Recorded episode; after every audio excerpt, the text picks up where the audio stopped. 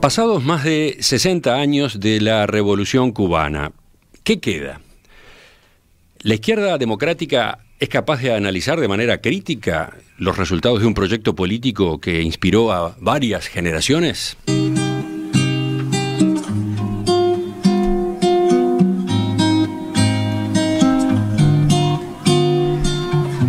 El último libro del escritor uruguayo Carlos Liscano plantea estas preguntas que resultan incómodas para parte de la izquierda latinoamericana y uruguaya.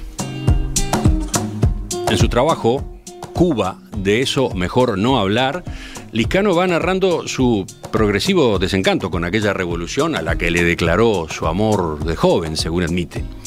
Y en ese trayecto llega a la conclusión de que el socialismo en la isla fue un rotundo fracaso. Cuba es un país muy pobre y no a causa del bloqueo, sino porque no produce nada. En Cuba no hay libertades de ningún orden. Es la dictadura del Partido Comunista. Más concretamente es la dictadura de la familia de Fidel Castro y de un pequeño grupo de generales y burócratas que durante seis décadas aceptaron y aplaudieron los delirios mesiánicos del jefe, dice, entre comillas, Liscano en el libro. Además de plantear un diagnóstico lapidario sobre la realidad de Cuba, Liscano lanza una acusación, una acusación severa, aparte de la intelectualidad. Es incomprensible, dice, la relación de la izquierda democrática uruguaya y latinoamericana con Cuba, la aceptación acrítica de todo lo que pasa en la isla, una dictadura conducida por dos hermanos. Pero mucho más incomprensible es la actitud de los profesionales de las letras hoy, repitiendo la conducta de los colegas de los años 60 y 70 afirma. El libro se editó hace tres meses. Va por la tercera edición y es el más vendido del año para la editorial Fin de Siglo. Sin embargo, este alegato, tan crudo, tan dolido, no ha generado mayor repercusión política. ¿Por qué? Bueno, de eso y algo más es que vamos a conversar con el autor que nos acompaña esta mañana. Carlos Liscano, buen día. Gracias por acompañarnos. Buen día. Gracias por la invitación. Creo que es conveniente empezar eh, identificando al, invitado. ¿Quién es, ¿Quién es Carlos Liscano? Un intelectual uruguayo, prestigioso acá y afuera, poeta, narrador, dramaturgo, periodista y traductor. ¿Me falta algo? no, está, está, bien, sí. Hijo de mi madre. Además fue subsecretario de Educación y Cultura en el primer gobierno de Tabaré Vázquez. Sí y director de la Biblioteca Nacional entre 2010 y 2015, o sea, en el gobierno de José Mujica. En la década del 60 integró el MLN Tupamaros. Así fue. Estuvo eh, preso durante 13 años, de 1972 a 1985, justamente por ese motivo. Sí, así fue. Yo era de los... Cuando triunfó la Revolución Cubana yo tenía 10 años, en el año 59 y poco tiempo después, ya en el liceo, siendo adolescente, me hice simpatizante, eh, no por razones políticas ni ideológicas, sino afectivas. En mi barrio la gente simpatizaba con la revolución cubana, yo también. Y después, cuando llegué a ser un veinteañero, eh, acepté los, de hecho, los planteos de la revolución cubana de que los cambios en América Latina solo eran posibles a través de la violencia, de la lucha armada.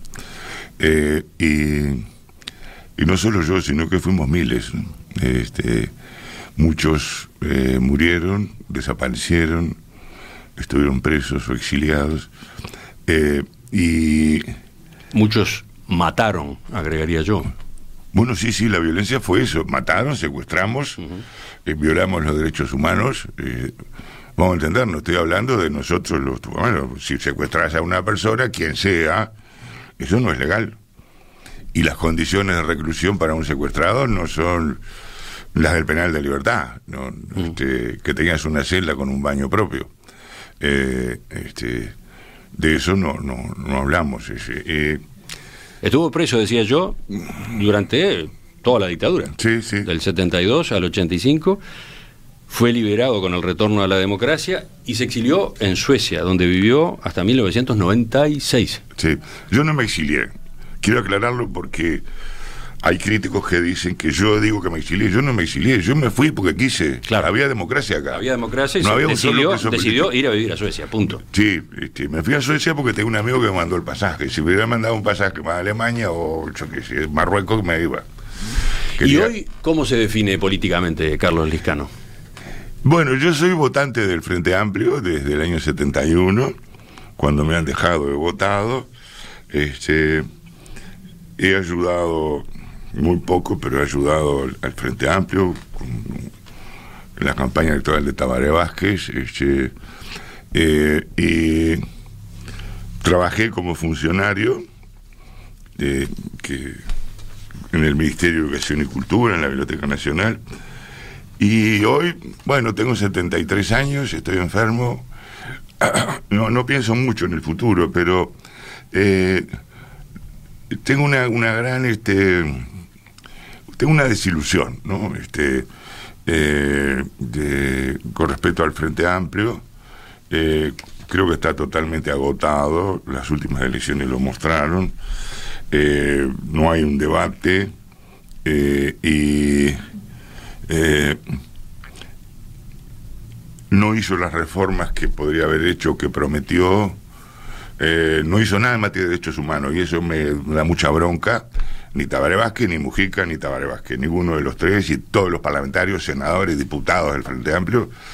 eh, tres gobiernos con mayoría parlamentaria y no fueron capaces de hacer nada con la ley de caducidad. Este, sí, votaron la ley interpretativa después de haber sido este, saboteada por, por Mujica, Tabaré Vázquez, Semproni, Danilo Astori, Nino Boa, eh, Bayardi, eh, Brescia, en fin, está todo documentado. Yo no, no, no estoy inventando nada. No hicieron nada con eso. Este, y, agrego para terminar con ese asunto. Por eso los familiares de los desaparecidos dicen, no confiamos en ningún gobierno, el problema es el Estado, el Estado tiene que dar respuesta. Eh, entonces, tengo esa desilusión eh, que ya no va a tener arreglo, digo por mi edad y eso, este, y, y es más que la desilusión pequeña, volviendo al libro, Bueno, pero a eso iba, porque escuchando esa, esa, ¿cómo decirlo? Esa ubicación política Mm. que tiene tantos, tantos, tantos matices, tantos ángulos, eh, puede sorprender, quizás puede sorprender un libro como este, ¿no? ¿Por qué?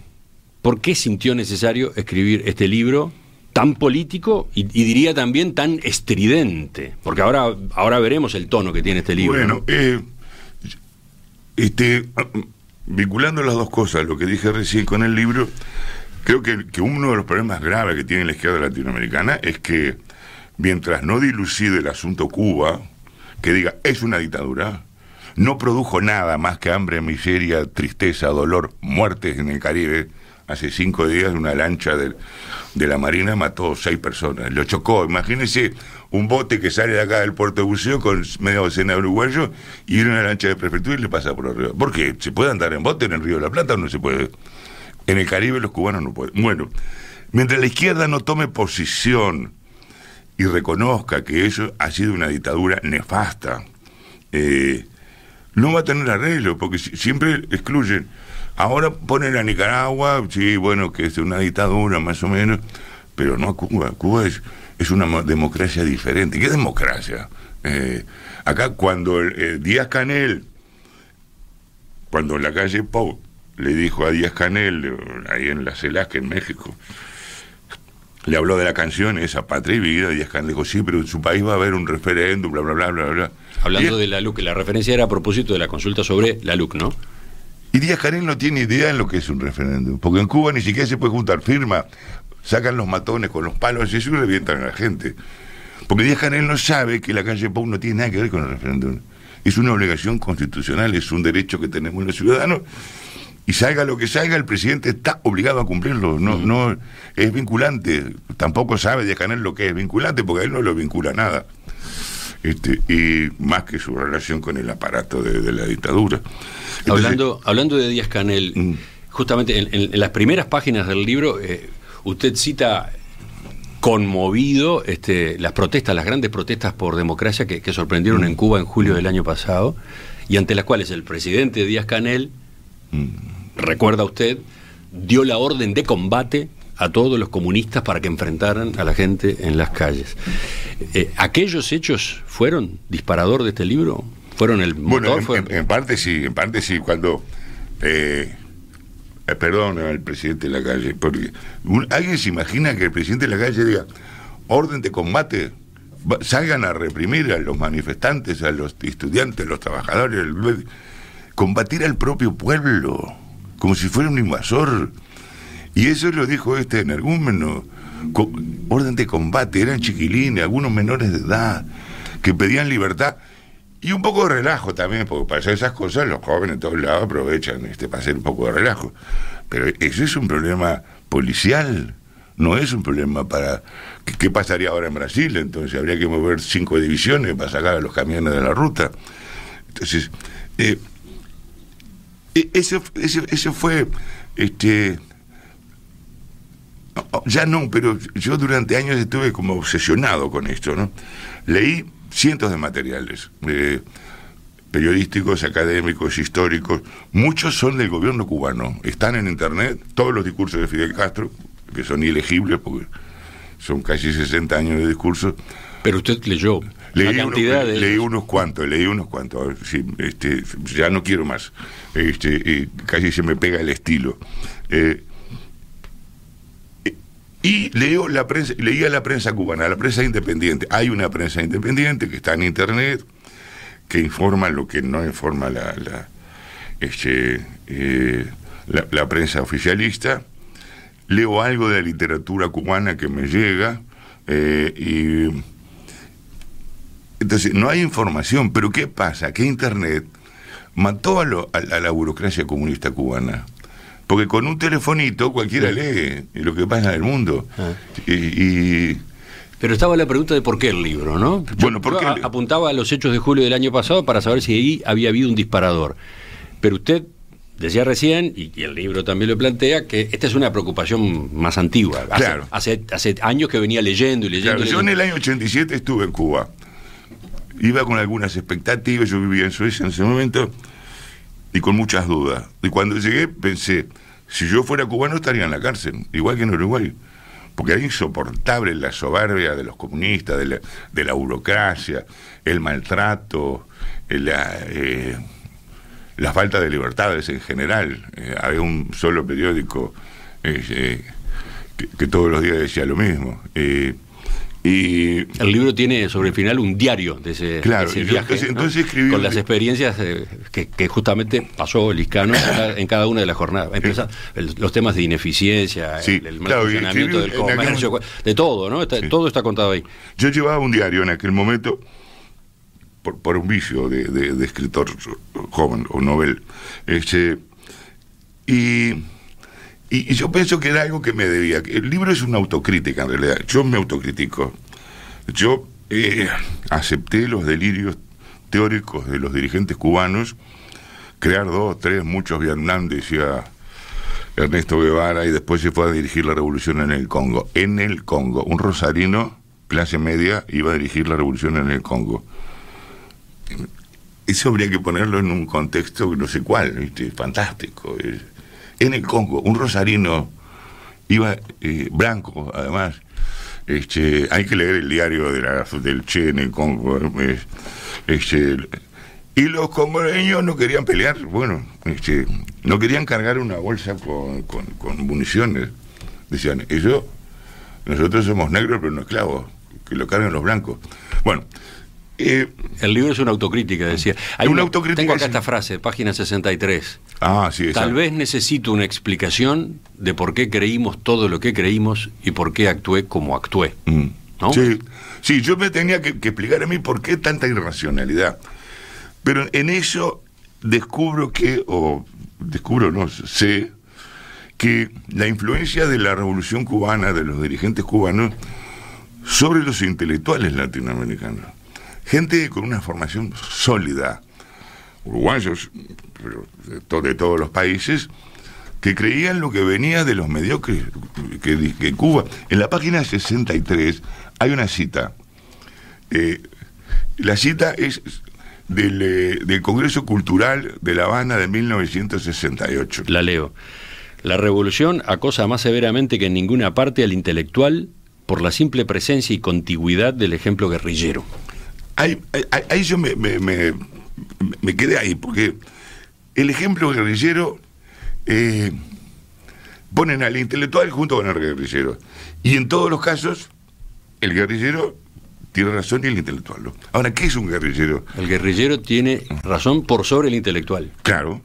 Eh, entonces, eh, el guerrillero es un señor treintañero, de barba, con olor a transpiración, con un fusil este, colgado del hombro y una pistola al cinto, y puede hablar de historia, de economía, de filosofía, de medicina, de...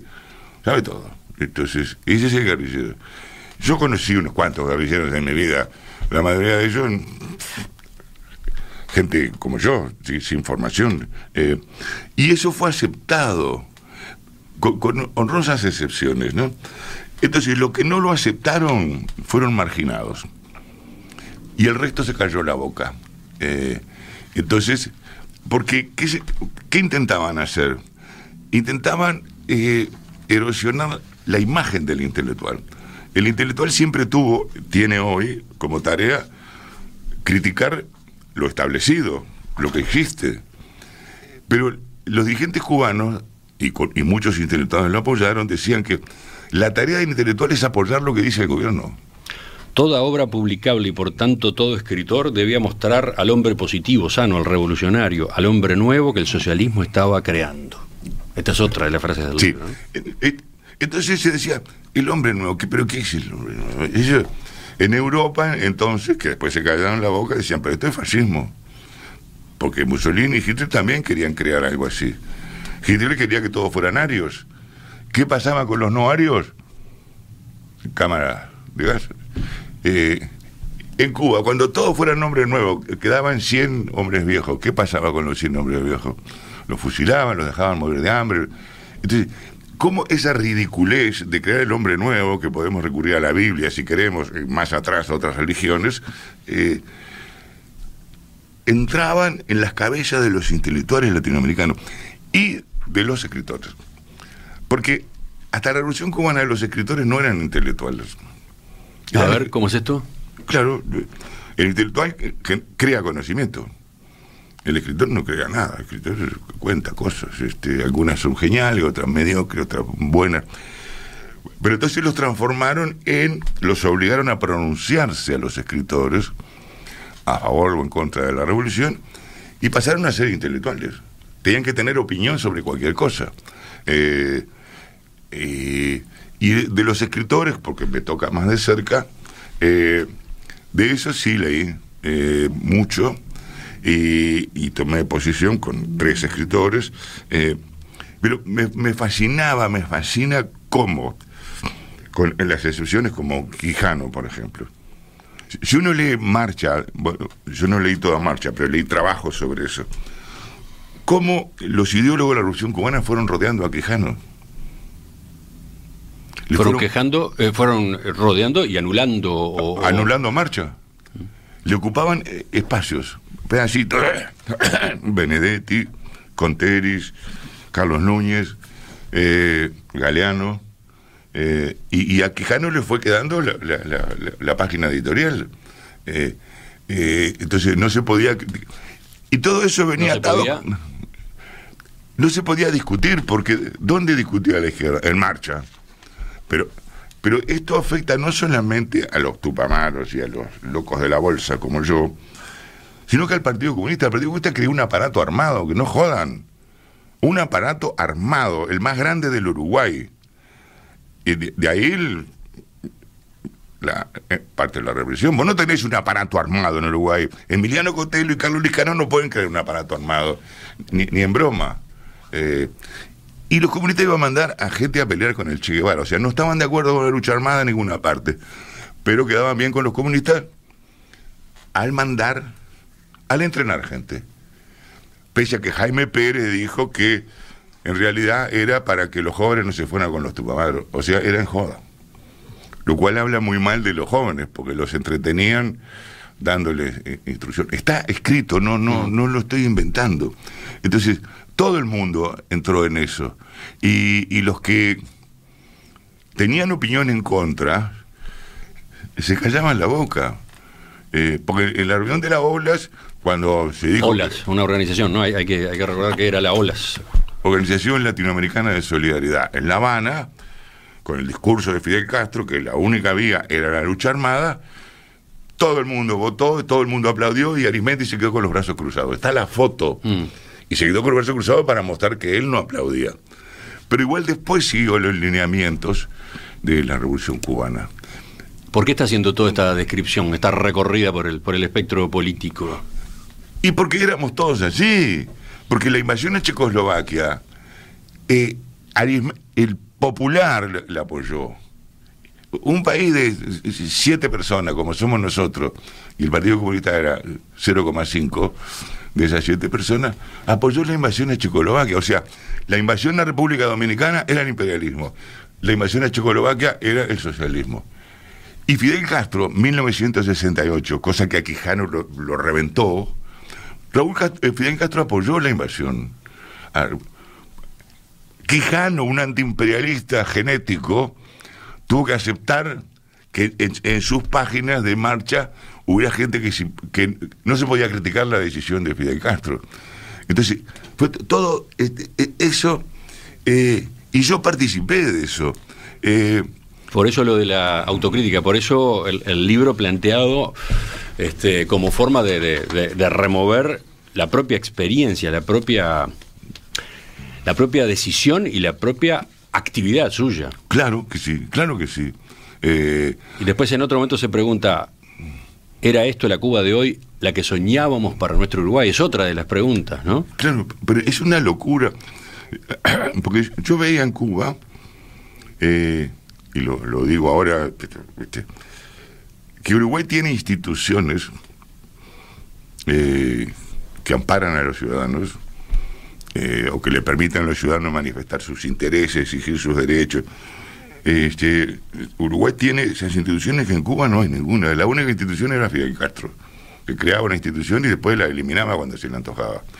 Pero acá, importante, las instituciones las crearon blancos y colorados.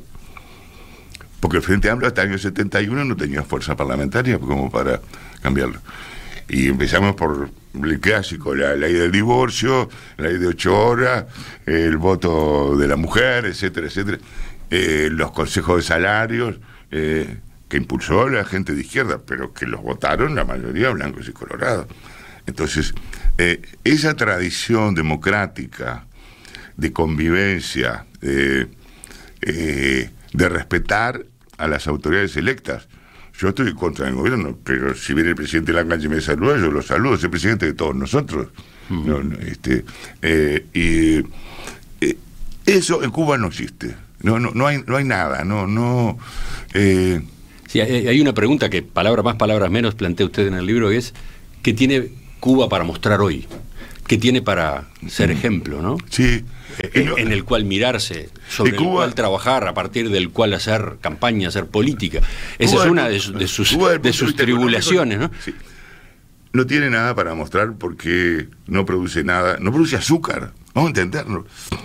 De los 10 millones famosos del año 70, el año pasado produjo eh, 500 mil toneladas, que no le alcanza para el consumo interno. Cuba importa azúcar de Francia como todos sabemos, es un país azucarero, Francia. Este, este año va a producir menos todavía, por, el tornado, por porque están de, no sé cuántas, 56 centrales azucareras, eh, 30 están fuera de servicio, este, con el riesgo de que las desmantelen, porque no, no hay forma de hacerle mantenimiento. Entonces, Cuba, desde el punto de vista económico, no produce nada. Le debe a todo el mundo. Eh, desde el punto de vista político, no es una democracia. No tiene instituciones democráticas, como sí tenemos nosotros eh, acá, en Uruguay. Eh, el pensamiento cubano no existe. ¿A quién le importa el pensamiento de Che Guevara? En el mundo. Pensamiento militar, pensamiento económico, pensamiento filosófico, a nadie. Eh, no, no, tiene nada para, para mostrar en el siglo XXI, para entusiasmar. Ahora se reunieron todos los partidos comunistas en estos días en, en, La Habana, en estos días. Acá fue Juan Castillo, entre otros. Supongo que había otros, pero Juan Castillo sé que fue. Eh, ¿Y de qué van a hablar? ¿De la caída de la Unión Soviética? Eh, no sé de qué, de qué pueden este, hablar. Se cayó el muro de Berlín y se cayó todo. Eh, y había gente que vivía allá, que vivía en la República Democrática Alemana, que vivía en la Unión Soviética, que, que hablaba ruso, intérpretes de ruso, profesores universitarios en Europa, como Julio Rodríguez, que daba clase en Bolonia y hablaba ruso, vivió en la Unión Soviética, no se enteró. Y hablaba ruso, no es que no entendía, él, se hizo traductor de ruso. Eh, Estas preocupaciones suyas, las de Cuba, tienen como antecedente esto otro que ahora está comentando, ¿no? Claro, porque... Las preocupaciones sobre eh, cómo se desmoronó o cómo era obvio que se iba a desmoronar el bloque socialista, ¿no? Era cómo a fines de los 80 o a mediados de los 80, allá en Europa donde estaba, eso era clarísimo, ¿no? Era claro, pero no, para los politólogos, era cualquiera que ponía el informativo de la televisión. Sabía que en Rumania había una dictadura fascista. Eh, los chistes sobre el gobierno rumano eran este, eh, la, comidilla de la izquierda eh, sobre Elena Ceausescu y su carácter de presidente de, la Academia de Ciencias. Los países bálticos, Letonia, Lituania y Estonia, invadidos por, por la Unión Soviética, odiaban a los rusos Pequeños países chiquititos, pero los odiaban, los obligaban a hablar ruso. Y ellos no querían. Y cuando podían los insultaban. Le decían, no hables como los cerdos, habla como la gente, habla nuestra lengua. Eh, eh, los georgianos se sabía que iban a la guerra, porque tenían fuerza. Eh, y los musulmanes ni hablar. Terminaron en Chechenia, bueno, todavía. entonces, e, e, eso era... Ahí empieza su serie de preguntas, ¿no? Claro. ¿Por qué, eso, porque eso, cuenta usted en el libro, que en Europa era Vox Populi, mm. que en Europa estaba en los informativos, en la prensa, en, la mm. radio, porque acá no se conocía, no se hablaba, no se discutía. acá no se discutía nada, no llegaba nada. O sea, eh, aquel antecedente es el que, bueno, después lo lleva a, sumergirse en Cuba y a, y a, plantear las preguntas que plantea hoy mismo a propósito de Cuba y la actitud de la izquierda en América Latina y en Uruguay en particular, en torno a Cuba. Es, ese, ese es el orden, digamos. E, ese es el orden, porque eh, cuando empezó la, cuando Gorbachev se hizo cargo del gobierno, me acuerdo que hubo una, un congreso, no sé qué fue, en, Moscú, y estuvo Arismendi. Y, y Ricardo Saxlund, que era el representante del Partido Comunista Uruguayo en Moscú, vivió, no sé, 30 años, ¿verdad? lo entrevistó para el Popular y Arismendi no sabía dónde estaba parado. Decía, bueno, sí, hay que mejorar las cosas, pero hay que pensar en los grandes logros, la paridad estratégica, o sea, la paridad militar. Eh, eh, y, después no, supo que decir más nada porque quedó totalmente desorientado. Eh, y, y, otro dirigente, que no lo nombro porque está vivo y actuante, me decía, no, Gorbachev sabe dónde va. Eso está muy claro, ¿sabe dónde va? Y en Polonia, ¿qué había pasado? Eh, un católico, un trabajador católico les pasó por arriba a los, comunistas, a los generales. Lo que vino después no es muy democrático, pero eh, lo que estaba... Un trabajador católico y sí, era un trabajador católico y, después se pusieron religión obligatoria en las escuelas. El niño que no quería se tenía que ir para casa a las 10 de la mañana. Usted está refiriéndose al movimiento de solidaridad. Sí, sí. Entonces, eh, y acá no, no, no, no, no llegaba nada. Eh, cuando yo hablaba de Rumania acá en el año 89, me dicen, Rumania, ¿y por qué te metes con Rumania? Porque va a estallar en cualquier momento. Y el Frente Amplio se preparaba para ganar la Intendencia de Montevideo. Yo venía de, otro planeta, como a, desinflar las, las, ilusiones. Eh, decía, mirá, eh, los comunistas secaron el mar de Aral. Oh, a ver, eh, la creación del mar de Aral o el surgimiento del mar de Aral le llevó al planeta 50 millones de años crearlo. Los comunistas lo secaron en 50 años. Busquen los oyentes, Mar de Aral en YouTube, van a ver cómo lo secaron los comunistas. Le chuparon todo el agua, ahora es un pozo. Eh, ¿Qué me pueden hablar del medio ambiente? Y yo conviví con muchos comunistas de otros países latinoamericanos en Suecia eh, y, estaban todos muy entusiasmados con Gorbachev, este, la perestroika, el, el glasnost. Y, eh, ahora, era evidente que, que con eso no, se solucionaban los problemas de la Unión Soviética, que la producción... Eh, los suecos tienen un movimiento sindical muy fuerte. Los metalúrgicos invitan a los polacos los reciben, comida, hotel, entonces, entonces los metalúrgicos suecos le dicen los problemas que tienen, problemas de seguridad, los problemas de la jubilación, de enfermedades propias del oficio, eh, y, que todas esas son las reivindicaciones de los, de los metalúrgicos suecos. Terminan, le preguntan a los polacos, ¿y qué reivindicaciones tienen los polacos? Ninguna, nosotros tenemos todo. Eh, y que tenían todo. Tenían más que los suecos. Estamos con Carlos Liscano. Estamos conociendo la historia y el contenido de este libro, publicado a fines de julio, principios de agosto, Cuba, de eso mejor ni hablar. Ya volvemos, ya seguimos en la segunda parte de la entrevista. Hablo de mí y por mí. Tal vez también hable de mi generación, aunque no hablo por ella. Desde la adolescencia estuve ligado a Cuba, no por razones ideológicas ni políticas. Era muy chico entonces para esas cosas. Mi vínculo era sentimental. De aquel amor de hace casi 60 años viene este dolor que ya dura décadas. Trato de pensar que no fue un fracaso, no lo consigo, fue un inmenso fracaso. Ahora, llegado a los 72 años, me concedo el derecho de contarme lo que siento, lo que pienso, cómo entiendo que fueron las cosas. Para hacerme ese cuento, leo mucho, reflexiono, converso con los más íntimos. Sé que el cuento que me haga no me dejará satisfecho y sin duda molestará a muchos. No importa, se lo debo al joven que fui, que hasta en el error intentó ser consecuente con lo que creía.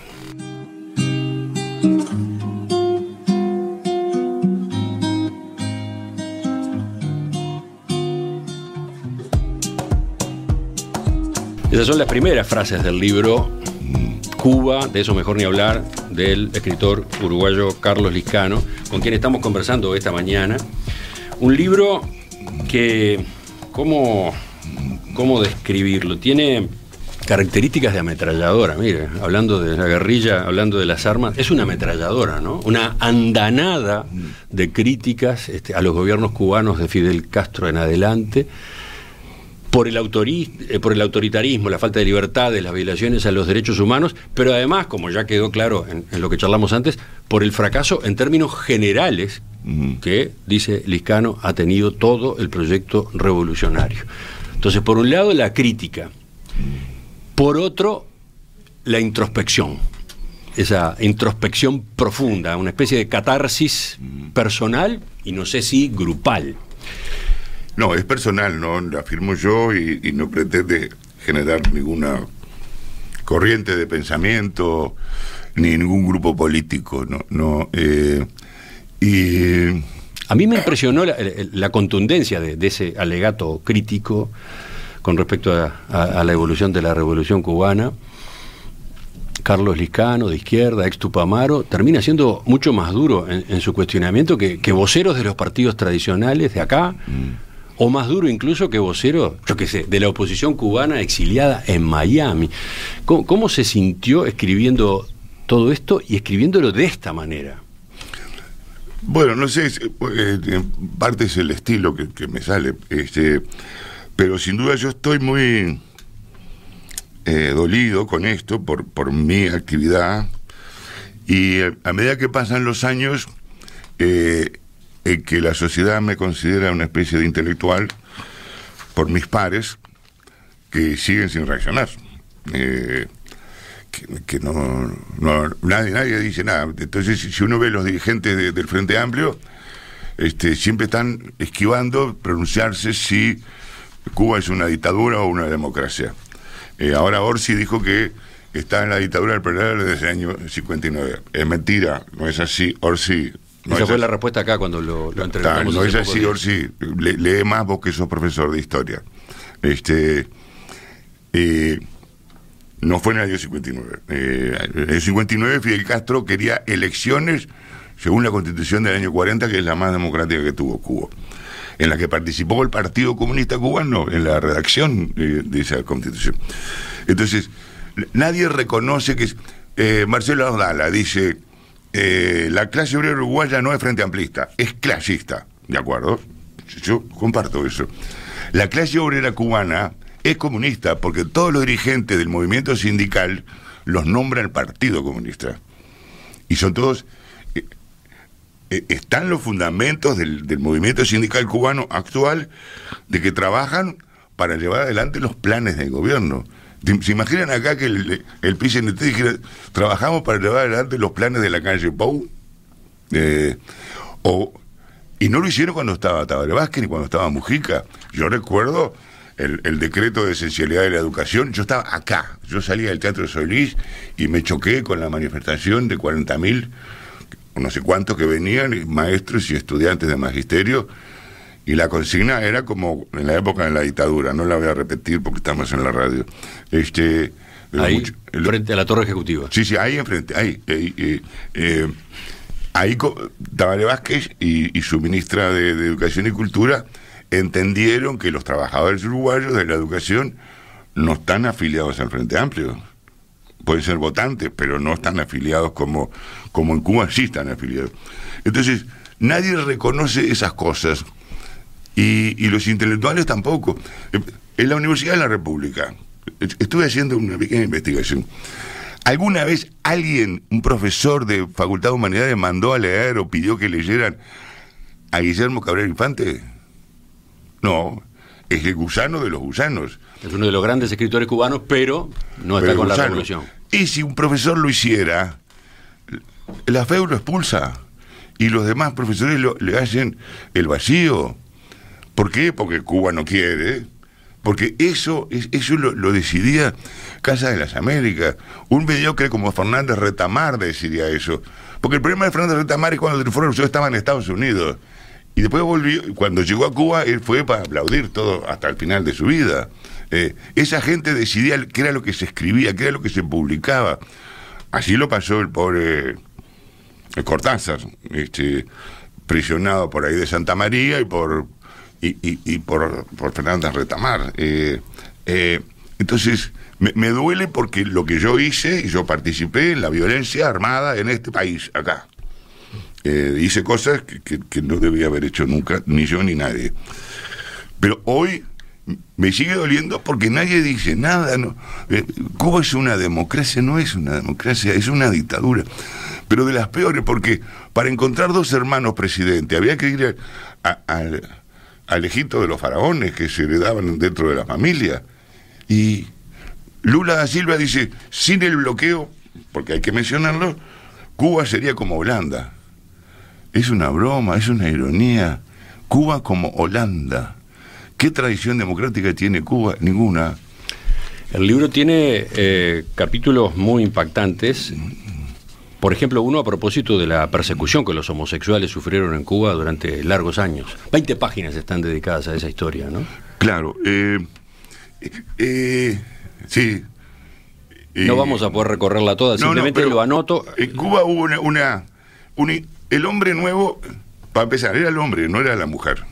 La mujer era un, un apéndice, digamos, este, era vicaria del hombre. Si el hombre era nuevo, la mujer, ¿qué iba a ser la pobre? ¿no? Este, pero había un concepto de nueva virilidad, de nueva masculinidad.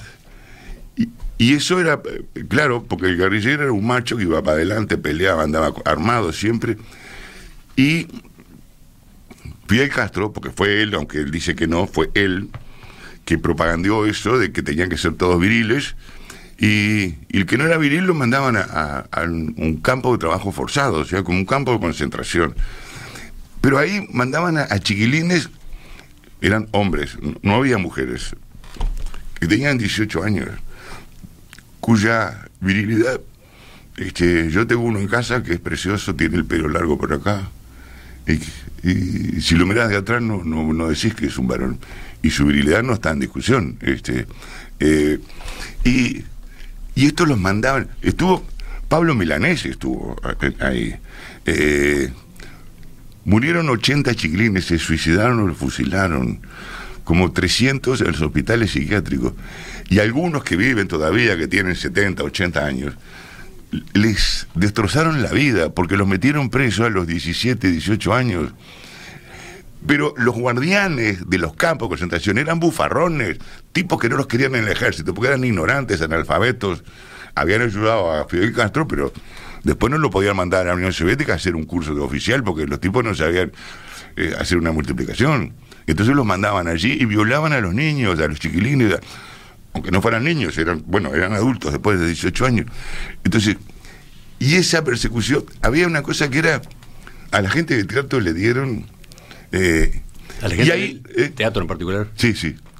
Había una cosa que le llamaban la parametrización, que, mirá que busqué documentos, eh, y no lo pude Llamaban a eran los hombres, no las mujeres, las lesbianas se salvaban, o bisexuales.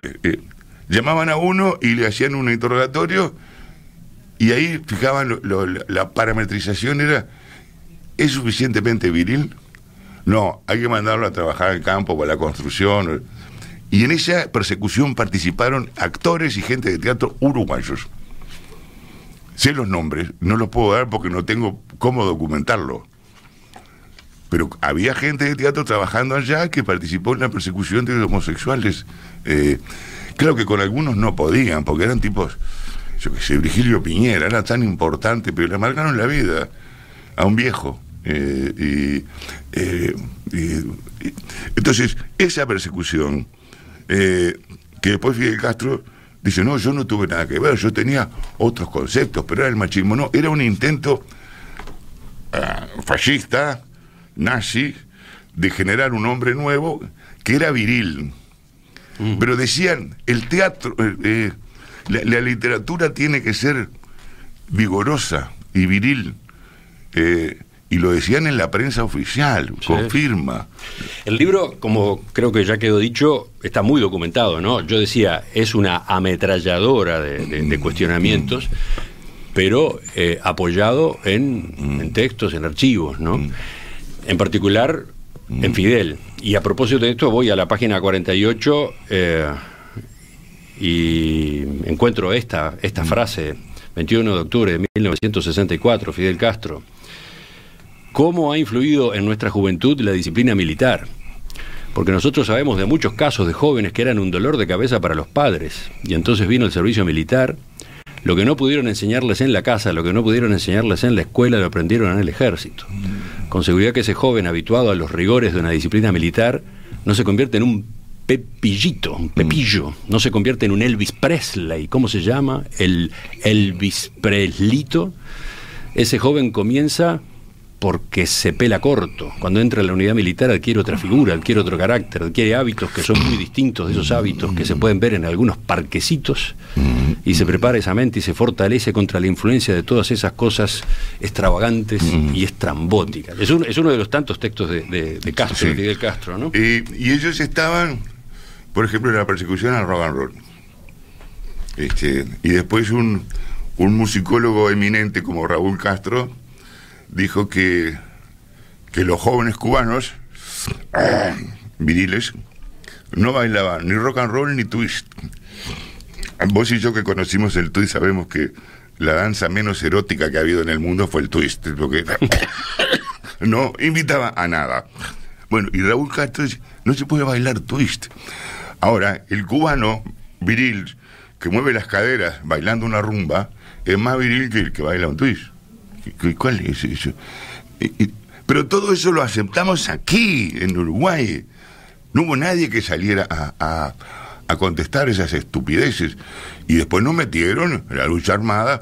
Eh, hay una cosa que, nadie habla. Cuba mandó tropas a África, Asia, América Latina. Eh, ¿En cuántos países no se sabe todavía? Eh, ahora, Fidel Castro mandó tropas a más países de lo que mandó Bush padre y Bush hijo.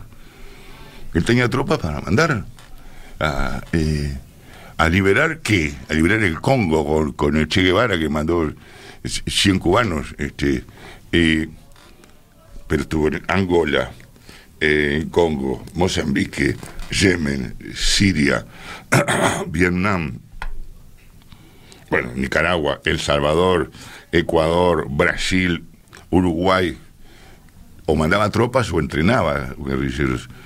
Eso es una locura. ¿Cómo iba a sostener Cuba eso, una guerra? Eh, o tres guerras o diez guerras en tres continentes. Y eso lo hacía, y eso parecía que estaba bien, que nadie cuestionaba eso. Claro, cuando se unió la Unión Soviética no tenían, lo dice Fidel Castro en ese libro de Ignacio Ramonet, no teníamos madera para los ataúdes. O sea que hasta la madera para los ataúdes llegaba de la Unión Soviética. Claro que no tenían petróleo, no tenían jabón, no tenían nada. Eh, y, eso fue lo que, lo, lo que creó el, socialismo. Ahora, yo, me pregunto cómo creímos nosotros, porque construir el socialismo, ¿qué es? ¿Hay, hay reglas, hay leyes, hay normas? No, era lo que se le ocurría a Fidel Castro. Eh, vamos a, igual que hicieron los milicos acá en, Rocha, vamos a desagotar los bañados eh, para plantar arroz. Claro, después se enteraron que los bañados es una creación de la naturaleza. Si lo desagotas, reciclas todo alrededor y se van los, las aves, todo. Y acá lo hicieron en Rocha, la dictadura lo hizo. Y Fidel Castro, o sea que no se diferencian.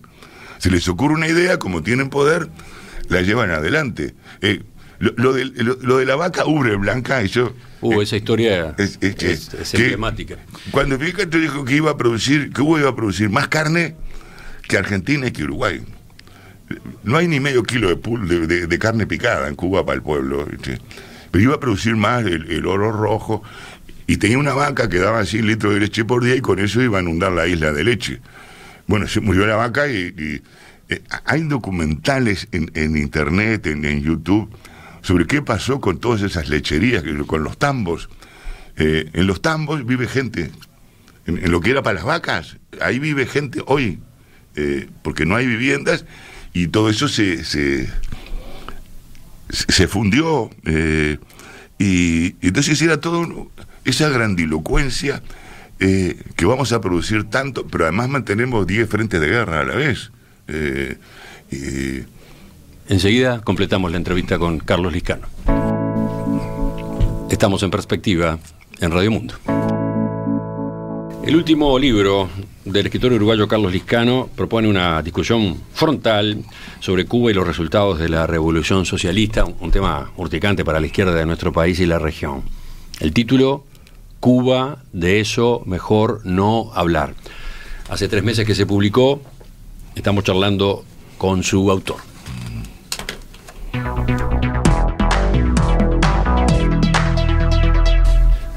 Como se imaginará, Liscano, en, el WhatsApp hay cantidad de mensajes de los oyentes, de distinto tono, de distinto tipo, pero varios dicen que perciben en usted eh, resentimiento, odio. ¿Qué dice a propósito de, ese diagnóstico? resentimiento. No, no, no. Soy un veterano tranquilo hice todo lo que quería en mi vida, pese a haber estado preso, y haber sido tupamano y haber hecho cosas barbarias. Este, eh, eh, estoy acá, soy un escritor que era lo que yo quería hacer en realidad. Este, eh, tengo reconocimiento, tengo amigos, algunos enemigos, este, algunos me los estoy haciendo ahora. pero no, ni, ni, ni siquiera con los militares tengo eso. Una pequeña. Yo fui militar. ¿Fue militar? Claro, sí, tuve cuatro años en la Escuela Militar Aeronáutica. Era piloto cuando tenía 20 años. Eh, Bonelli era subalterno mío y Bonilla también. Eh, y fui a la fiesta de fin de curso de la Escuela Militar Aeronáutica cuando era viceministro, eh, con mucho miedo, yo, porque entrar en aquel lugar, y, vinieron a saludarme algunos viejos este, subalternos, como Bonilla y como Bonelli. Este, no, no, no tengo, porque era una cosa institucional, yo no, la fuerza que existe, yo que tengo que, que decir, nada. ¿Por qué? ¿Qué interpretación tiene para ese silencio o esa pasividad que, le, que lo desvela? Esa pasividad que, buena parte de la izquierda en Uruguay y en América Latina tiene frente a todo lo que usted plantea que ocurre en Cuba en estos años. Bueno, esa pasividad eh, y ese silencio a mí me confirma que yo tengo razón, que no se habla sobre Cuba, nadie quiere hablar como... Por ejemplo, en varios de los mensajes de los oyentes aparece la objeción de que usted no, no tiene en cuenta el bloqueo a que está sometida Cuba desde hace décadas, o la agresividad de Estados Unidos hacia Cuba con sus variantes, ¿no? Desde el apoyo a movimientos contrarrevolucionarios este, a las presiones comerciales, las, gestiones en organismos internacionales, etc. Sí, así fue. Eh, y bueno, la invasión de, de Playa Girón o Bahía de Cochinos y, Estados Unidos ha ido cambiando de política. En, este momento, más del 90%, la carne que se come en Cuba es pollo. Más del 90% del pollo que comen los cubanos, desde Díaz Canela hasta el más pobre de los jubilados, es importado de Estados Unidos. Todos los meses son miles de toneladas. Eh, el problema es que Estados Unidos no financia esas ventas. Y hablábamos recién, el gobierno uruguayo, eh, eh, una empresa uruguaya le vende a Cuba. El gobierno uruguayo le da un le paga a esa empresa para que venda porque le conviene, porque así hay trabajo, la gente labura, paga impuestos, la jubilación, el, comercio funciona. Cuba le tiene que pagar al gobierno uruguayo, pero Cuba no le paga, no le paga a nadie. Y eso es lo que no, Estados Unidos no, va a aceptar, porque es, mucha plata y porque lo están sancionando, sin duda. Ahora, eh, Fidel Castro montó, montó una base de misiles en el año 61, 62, en Cuba, apuntando para Estados Unidos. Y llamó a la Tercera Guerra Mundial, la guerra nuclear, con el Che Guevara también al frente. Entonces, alguien tiene que ceder. Bueno, el más fuerte es Estados Unidos, punto. Si yo tengo alguien que es más fuerte que yo, me, me, me, allano. Pero la pregunta es, ¿no, ¿usted no está teniendo en cuenta ese tipo de factores en, en el resultado, en lo que puede o no puede mostrar Cuba a lo largo de estos años? Sin duda que sí, pero eh, yo me acuerdo, con perdón de los paraguayos, de, de Solano López. Solano López llevó al pueblo paraguayo a un acto de heroísmo increíble y, Paraguay se quedó sin hombres en la guerra de la Triple Alianza. Ahora, ¿cuál es el deber de un gobernante? Proteger a su pueblo. Si yo sé que los van a matar a todos, no voy a la guerra. Y si yo sé que Cuba va a pasar hambre, ¿qué es lo que están defendiendo? La infiltración en Miami, que si la tecnología está en Estados Unidos. El mejor aliado de Cuba de aquí hasta el fin de los tiempos va a ser Estados Unidos no va a ser la Unión Soviética. Vamos a entendernos, para los que hablan de lo que Cuba puso en su constitución que tenía una alianza eterna con la Unión Soviética. ¿Qué pasó? Que el aliado se le murió. Tuvo que cambiar la constitución. La alianza eterna era como aliarse con el Imperio Romano. Hoy eh, da lo mismo. Entonces, esa cantidad de errores, tiene que haber una inteligencia por parte de los gobernantes cubanos. Eh, de tomar medidas eh, inteligentes no es solamente hacer congresos y denunciar y denunciar y denunciar. ¿Cuál es la, actividad que, desarrollan para evitar las consecuencias del, del, del, bloqueo? Eh, por otra parte, hay que recordar el origen, cuando expropiaron todas las empresas. yo tengo una casa, mía, mía casa. La reforma urbana de Fidel Castro significó que en mi casa, que somos tres, me metieron cuatro familias a vivir. En mi casa, que yo me la compré con mi trabajo. Y claro, los dueños de casa. Ese es un ejemplo que usted está marcando, está, haciendo una. Claro, expropiaron sin pagar la expropiación y condenaron a gente, esa gente se fue, eran clase media, profesionales, eh, les, les quitaron todo lo... Hay tanta documentación que acá nos llega y dice, sí, el bloqueo, bueno, pero le sacaron, eh, expropiaron los comercios, expropiaron las peluquerías de barrio. El peluquero pasó a ser funcionario, cobrar un sueldo. Ya no acordaba mal, pero le importaba si tenía sueldo. Las modistas, los zapateros remendones, el barcito de la esquina, el almacén de la vuelta, todo eso lo expropiaron. Resultado, no hay nada. Pero no hay nada y además se perdieron los conocimientos y las habilidades. Eso no eh, tiene nada que ver con el bloqueo, dice usted. No, ellos se bloquearon ellos mismos. Eh, no pasó mucho con el libro, ¿no? ¿Cómo? ¿Que no? Con este libro. ¿Qué pasó? ¿Qué reacciones hubo? ¿Qué repercusiones tuvo? Bueno, no hubo, hubo ninguna este, así pública. Me insultaron un poco en las redes sociales. Este, no generó un debate dentro de la no, no Generó. Pero es que yo digo, hay yo tengo razón todavía, o el libro tiene razón, no se discute sobre Cuba. Porque podría decir algo, estás equivocado, sos una porquería, yo te voy a contestar. No, no, este, nadie hizo eso. Bueno, escribí otro libro, decir lo bien que está Cuba, o no, no escribí otro libro, un artículo, una cosa así. No, no se habla, no, no se discute. Eh, si yo digo persiguieron los homosexuales, eh, eh, y es cierto, acá les da lo mismo, a la izquierda, ahora se dice, sí, ellos y ellas, trabajadores y trabajadoras, bueno, y y a los homosexuales, pero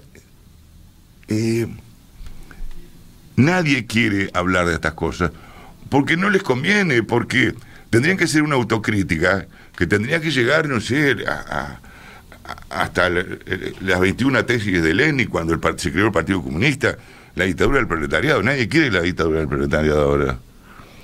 Eh, pero durante años lo defendimos.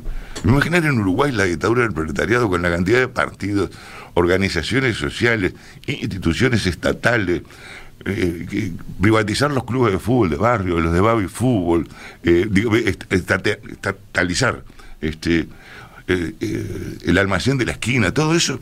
Bueno, en Cuba no existe y se perdieron los conocimientos. Eso es otra cosa. no tienen hábito de trabajo. Ocho horas así. Acá entras ocho horas, ocho son ocho horas, no es que hago cuatro, después tengo una asamblea y después me cansé. Acá ocho horas son ocho horas. Este, eh, en cualquier, país capitalista. Uno puede estar en contra de la explotación, que los sueldos son bajos, pero hay hábitos de trabajo, hay habilidades, hay...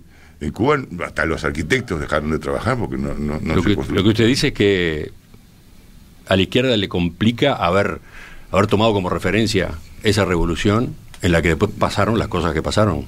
Claro. Ese es el asunto. Claro que, que es así.